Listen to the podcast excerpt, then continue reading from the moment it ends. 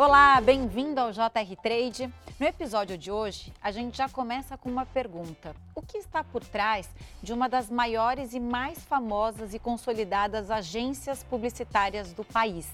Para a DPZ-IT, é o olhar crítico aliado à criatividade, efetividade e principalmente negócios. Para falar mais sobre isso, o JR Trade recebe presencialmente a Rafaela Queiroz, que é vice-presidente de mídia e business intelligence da agência DPZ-IT. Muito bem-vindo, um prazer te receber aqui. Obrigada a você, Camila. É um prazer poder estar aqui com você e com todos os amigos aqui da Record. Bom, e você já sabe que todas as quartas-feiras tem episódio novo do JR Trade nas plataformas digitais da Record TV e você acompanha aqui com a gente. Os negócios, eles ganham grande relevância no mercado publicitário. Como que a DPZIT entrou nisso e como vocês fazem hoje uma comunicação aliada a negócios? Olha, a DPZ-IT ela é uma agência né, histórica dentro do mercado publicitário. Acho que a gente é, teve um papel bastante relevante e importante no início aí da história de publicidade do Brasil e agora, novamente, a gente vem aqui para desafiar o nosso modelo do mercado publicitário para realmente pensar mais em negócio para os nossos clientes. A gente até brinca que a gente não quer mais ser conhecido como uma agência de publicidade, mas sim, né, como uma aceleradora de negócios, porque a gente sabe que hoje o que a gente precisa realmente de fato mover, principalmente nesse mundo que a gente vive aqui, né, tão efêmero e principalmente depois da pandemia, desses dois anos em casa, é o quanto o negócio, os resultados realmente têm muita relevância e muita importância. Então hoje o que a gente coloca é, são os dados à frente, né, de, de toda ação e atitude é, que a gente vai tomar dentro da agência. Então, por muito tempo, a criação teve um papel né, de muita relevância e óbvio que ela é bastante importante, continua sendo, é a nossa essência como agência, né, essa parte toda criativa, mas a gente tem o dado aí como base para iniciar toda a conversa. Por muito tempo, o dado ele foi visto apenas para encerrar, quase como, principalmente na minha área de mídia e eh, de business intelligence, para comprovar a efetividade da mídia e do que tinha sido feito. E hoje a gente entende que tem um papel muito mais relevante e importante, que é de iniciar essa conversa e identificar oportunidades. E a gente ser mais preditivo, prever ações antes realmente do que ela aconteça. E a gente entender aí quais serão as necessidades e demandas para já estar pronto para responder a tudo isso. Bom, você é vice-presidente de mídia e BI, né, como se diz no mercado publicitário, então é, você tem que é, estar super por dentro do que os dados te dizem, como você organizou isso é, no, no, seu departamento e o que, que esses dados te trazem? É, hoje eu tenho a alegria de ter um time formado é, por profissionais é, bastante, com perfis bastante diferentes e complementares. É, eu trouxe para compor principalmente esse time de BI é, alguns profissionais de consultoria. Então, hoje eu tenho seis profissionais de consultoria fazendo parte desse mercado. Então, tem uma formação muito mais de economia e de negócio do que do mercado publicitário, realmente, e que possibilita a gente ter uma visão muito diferente, né, diferenciada para o nosso cliente. Acho que os dados, eles estão aí. Acho que cada vez mais a gente tem mais acesso a informações, mais acesso a dados só que o de grande diferencial é como utilizá-los, como ler esse dado. Então, hoje, por exemplo, a gente tem um caso que é um cliente bastante relevante para a gente, que é a Renault, é, e a gente tem um dashboard onde a gente acompanha ali com o cliente não só os resultados de mídia, das campanhas, mas também resultado de vendas da indústria. É, e a gente consegue cruzar todas essas informações, inclusive com o hábito de consumo dos consumidores, para poder realmente definir ações e estratégias que vão fazer parte aí do calendário desse cliente. Então, seja para lançamento de novos carros ou se ele vai ativar uma área ou outra com peso diferente. Então, a gente tem trabalhado muito isso no dia a dia. Esse é só um exemplo né, de um dos clientes onde a gente consegue utilizar esse dado e a gente tem aí percebido uma grande diferença em resultados de negócio, que aí nesse caso é venda de carro. Vou falar da sua carreira também para entender o que você trouxe, né, desse perfil, você veio do Facebook, né? Então, você tem é, essa, esse viés da tecnologia e, e, quando a gente fala de leitura de dados, isso é muito interessante mesmo, porque para quem é leigo, a gente sabe que a gente tem um perfil ali como consumidor e tudo, mas a gente não sabe como isso pode ser usado a favor de, do próprio consumidor e também da empresa.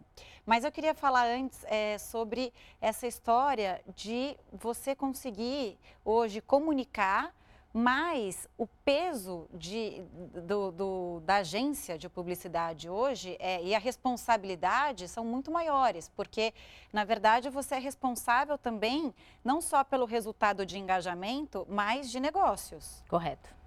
É isso mesmo. A gente, é, acho que por um bom tempo, a gente, é, o papel de uma agência de publicidade era apenas de comunicar né? E o consumidor estava ali de uma forma passiva, recebendo toda aquela informação. Hoje a gente tem um, um, uma obrigatoriedade que é muito diferente. A gente tem uma responsabilidade do que levar para esse consumidor e como levar. Né? Então, é, a gente sabe, é, além do dado, do quanto é importante e quanto interfere nas nossas ações, a gente fala muito da efetividade criativa, né? O quanto é, o poder desse dado e o uso desse dado vai auxiliar realmente nessa criatividade que deixou de permear apenas, de ser responsabilidade apenas da área de criação da agência, e ela é de responsabilidade da agência como um todo, né, que a gente precisa olhar, mas também como a gente tem uma responsabilidade na formação da cultura. Então, a gente tem uma grande preocupação hoje e a gente usa esse dado, inclusive, para trazer dentro das nossas publicidades, das nossas campanhas para os nossos clientes, é, olhar do que é importante para a sociedade, de como construir e colaborar para essa sociedade. Então, seja na questão de trazer mais diversidade é, para nossas comunicações, é para trazer, para mudar um pouco é, a percepção, por exemplo, do, da relação da mulher. Então, um exemplo, a gente tem aqui na, na agência Electrolux que é um cliente que cuida muito né, de eletrodomésticos. E quando no passado, quando a gente pensava numa comunicação para falar com mulheres de eletrodomésticos, a gente pensava numa dona de casa. E a gente saiu agora com algumas campanhas recentemente, onde a gente coloca uma mulher empoderada, é, que trabalha e que super moderna e que mora sozinha e se relacionando com os produtos da Electrolux. E isso, quem mostrou para a gente que era importante são os dados, a gente olhar, entender qual é a demanda, a necessidade que tem esse consumidor, né? E como a gente tem que falar com ele para ganhar realmente essa relevância e essa consideração na hora que o consumidor vai decidir por qual marca ele vai adotar, ele vai comprar, ele vai considerar na sua compra. Então, isso tem permeado muito as nossas decisões, independente da categoria do segmento que é aquele cliente. Então, eu dei um exemplo de Renault, que é automobilístico, agora de Electrolux. Então, a gente vê o quanto dado ele realmente auxilia nessa tomada de decisão e realmente na, encontrar a melhor solução para aquele problema que o cliente coloca e nos desafia como agência. Primeiro, o perfil, o perfil de consumo está mudando, né? Com, com, hoje, com a pandemia também, as mulheres ficam em casa, os homens também, né? As tarefas são mais divididas e também o perfil da mulher no mercado de trabalho. E você, como uma líder, né, num cargo importante, numa agência, uma das principais agências do país, também numa vice-presidência. Quer dizer, a, a, a, mulher, o feminino, a gente está tá ganhando espaço em todos os sentidos e também estamos mudando o jeito de consumir. Correto. Você é, sente isso? Muito. E eu, quando eu comecei no, em agências de publicidade, 20 anos atrás, é, existiam poucas referências de mulheres nessas cadeiras, né? E hoje eu tenho o prazer de fazer parte de uma agência que tem na composição do seu board 50% dele feminino. Então, que isso realmente é, é um prazer de poder fazer parte desse board é, e entender que é possível a gente ter, trazer novas mulheres. E acho que é importante para a gente deixar claro como referência para outras mulheres que estão iniciando no mercado, que ela não precisa abdicar né, é, da carreira profissional para ter uma vida pessoal ou vice-versa. É, e isso tem que ser traduzido na, nas comunicações, nas campanhas que a gente coloca no ar. Então a gente tem muito essa preocupação do que a gente comunica internamente para os nossos colaboradores, mas também porque a gente está falando com os consumidores da, dos nossos clientes, né, para esses produtos. Então, esse papel da mulher, é, felizmente, está é, tá bem diferente do que já foi um dia. E como você comentou, a pandemia com certeza é, auxiliou muito nisso. É, eu gosto sempre de comentar que a pandemia trouxe, né? A gente levou o trabalho para casa e com isso as crianças surgiram na nossa vida profissional, né? Então, é, eu Nas gosto... reuniões e tudo, e tudo Todas mais. as reuniões. Você conhece a família hoje em dia, Conhece né? a sua casa e a família é. inteira. E, e não só para a mulher. Então, deixou claro que o homem também tem uma responsabilidade dentro de casa.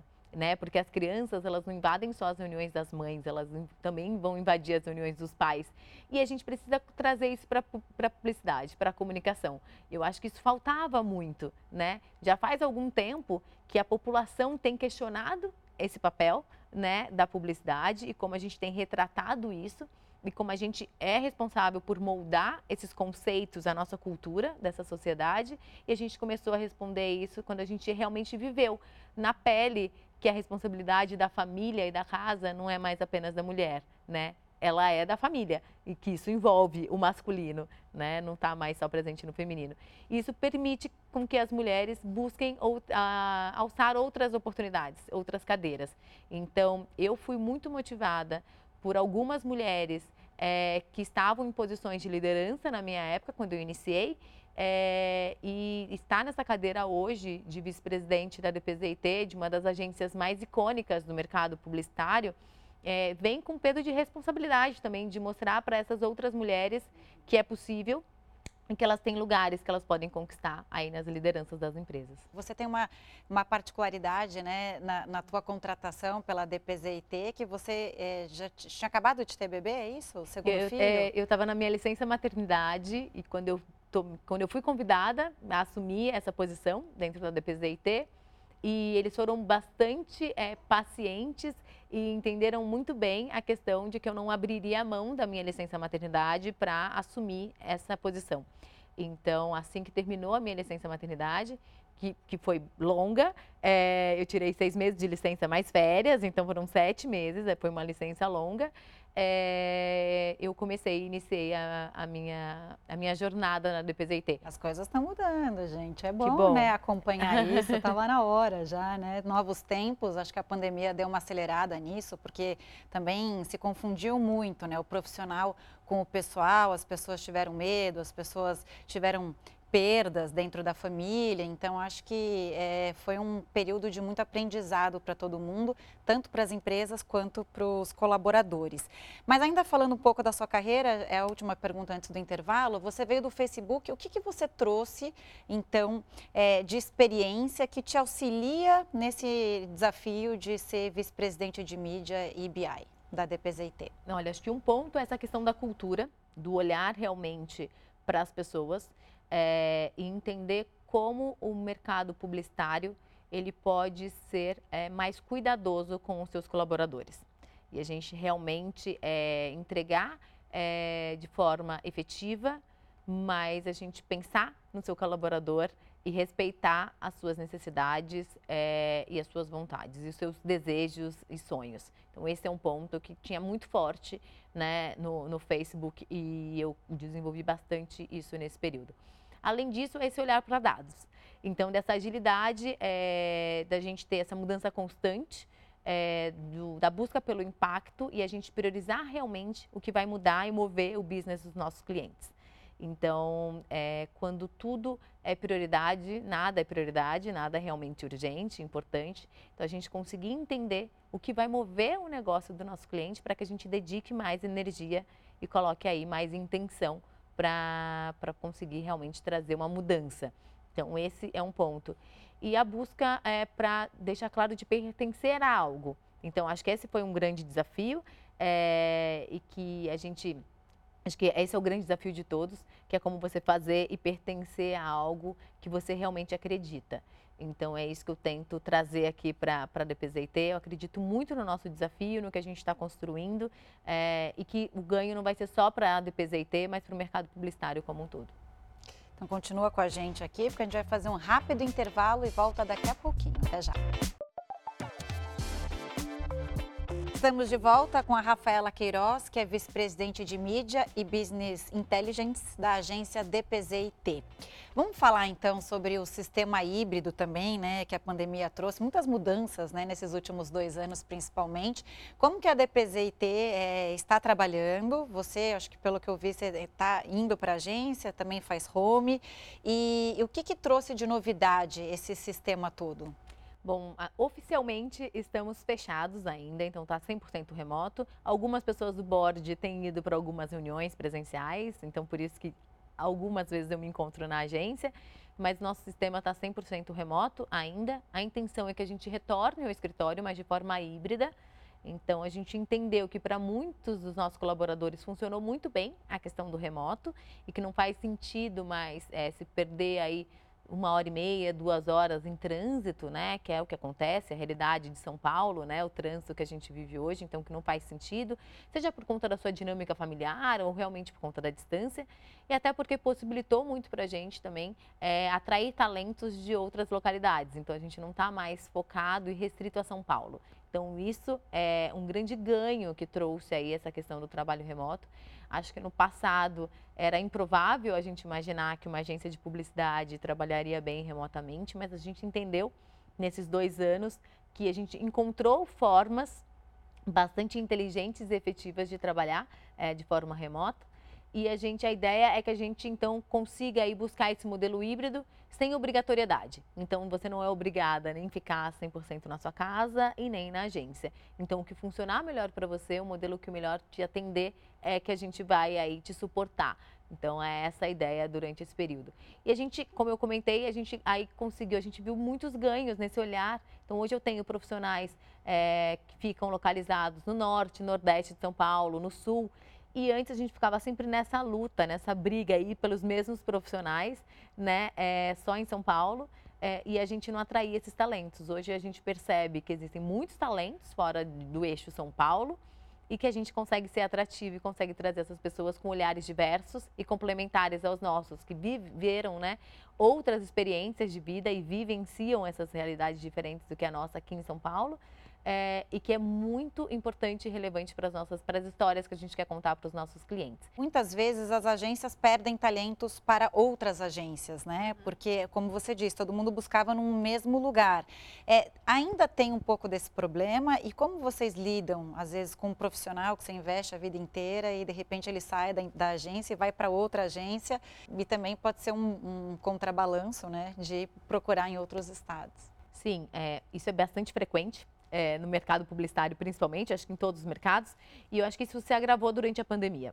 É, nem tudo foram flores, né? A gente sabe durante a pandemia, e eu acho que uma grande questão foi é, esse ponto de pertencimento. É, como você não foi fisicamente a um lugar e você não se relacionava fisicamente com as pessoas, é, foi um grande desafio você criar realmente essa sensação de pertencer àquele espaço.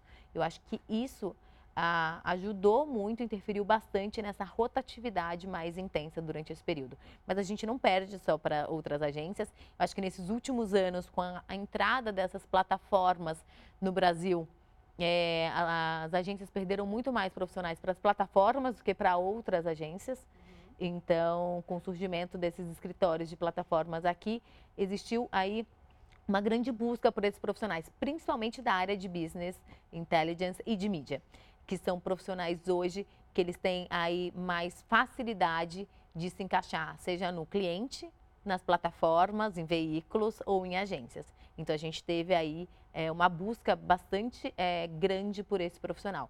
Então acho que foi a área que mais sentiu. Acho que se você conversar com outros profissionais que sentam na mesma cadeira que eu, eles vão te repetir a mesma coisa, porque a gente sentiu bastante dentro da área de, de mídia, principalmente, essa, essa mudança e essa busca aí por novas oportunidades, novos modelos de trabalho. Mas realmente, né, esses profissionais de tecnologia, eles estão sendo muito requisitados para ocupar cargos, cadeiras muito importantes, até por uma forma diferente de ver o mercado como um todo.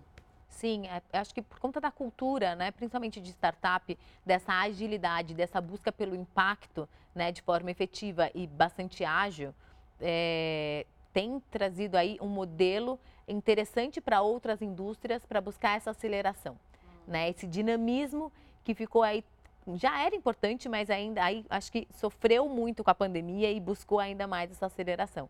Então acho que esses profissionais que têm esse perfil, né, que trabalharam, que têm no seu histórico a passagem por startups, por essas empresas de tecnologia, são profissionais hoje bastante valiosos e requisitados pelo mercado, porque eles trazem um novo olhar de como trabalhar e de como realmente interferir no business e trazer realmente resultado.